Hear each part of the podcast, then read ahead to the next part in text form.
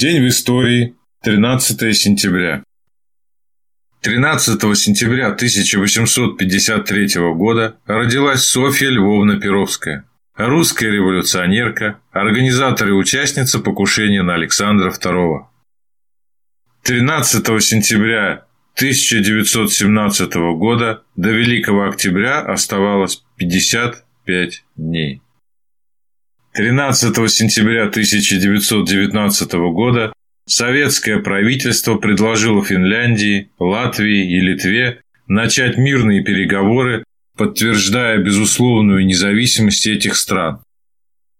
13 сентября 1919 года партизаны освободили в глубоком тылу колчаковцев город Минусинск. 13 сентября 1919 года части советской первой армии Туркестанского фронта соединились в районе станции Магуджарская с туркестанскими войсками. 13 сентября 1920 года в Кабуле заключен предварительный договор между Советской Республикой и Афганистаном. Договор окончательно был подписан в Москве 28 февраля 1921 года. 13 сентября 1921 года родился Сергей Павлович Непобедимый, советский конструктор ракетного вооружения, доктор технических наук, профессор, член-корреспондент Академии наук СССР, академик Раран, герой социалистического труда, заслуженный конструктор Российской Федерации. 1923 год. Родилась Зоя Анатольевна Космодемьянская, кавалер Золотой Звезды Героя Советского Союза. Первая в Великой Отечественной войне женщина, кавалер Золотой Звезды Героя Советского Союза. Родилась в сибирской деревне Осиновой Гаи Тамбовской области, жила в Москве. Комсомолка сталинского грозового времени, воспитана на книгах Островского, Войнич, на примерах героизма участников гражданской войны. Один из любимых – образ Тани, убитой белыми казаками – учительницы Тани Соломахи, был с ней в последние часы жизни. Это ее именем назвалась Зоя в плену. Ее мужество бросить палачу. «У вас спросить я ничего не буду», – поддерживала партизанку. Последние слова Зои были отчеканены на гранитном памятнике, установленном на месте ее казни. «Что вы стоите, понурив головы? Мне не страшно умирать за свой народ, за свою родину. Нас много, всех не перевешивают. Жгите, бейте, травите этих фашистских гадов. Сталин с нами. Сталин придет. За меня. И все злодеяния немцам отомстит. Победа будет за нами. Отомстили за нее сибиряки и красноярцы. Воины 78-й добровольческой имени Иосифа Виссарионовича Сталина стрелковой бригады. В декабре 1942 года перед фронтом бригады оказался 332-й пехотный полк 197-й немецкой дивизии. Тот самый, во главе с полковником эсэсовцем Рюдером, казнивший Зою. Как только это стало известно, во всех блиндажах-траншеях на огневых позициях были вывешены фотографии гитлеровцев и листовки с призывом «Воин, перед тобой фашист, казнивший Зою Космодемьянскую. Настал час расплаты.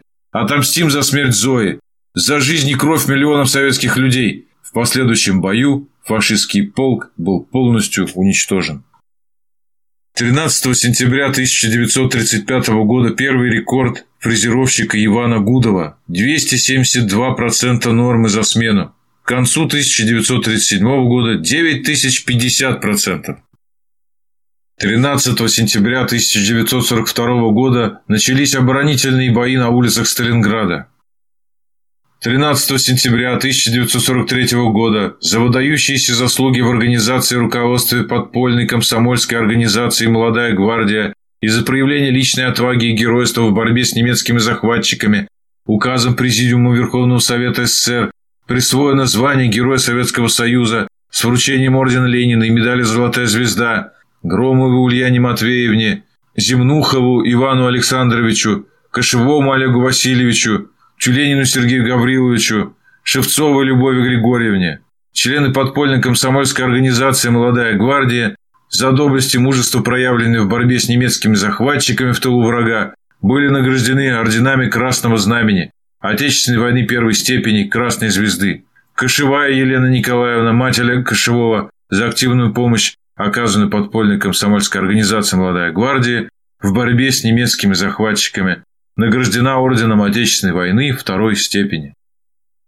В 1945 году опубликовано сообщение Чрезвычайной государственной комиссии по установлению и расследованию злодеяний немецко-фашистских захватчиков от 12 сентября 1945 года о материальном ущербе, причиненном немецко-фашистскими захватчиками государственным предприятиям и учреждениям, колхозам, общественным организациям и гражданам СССР.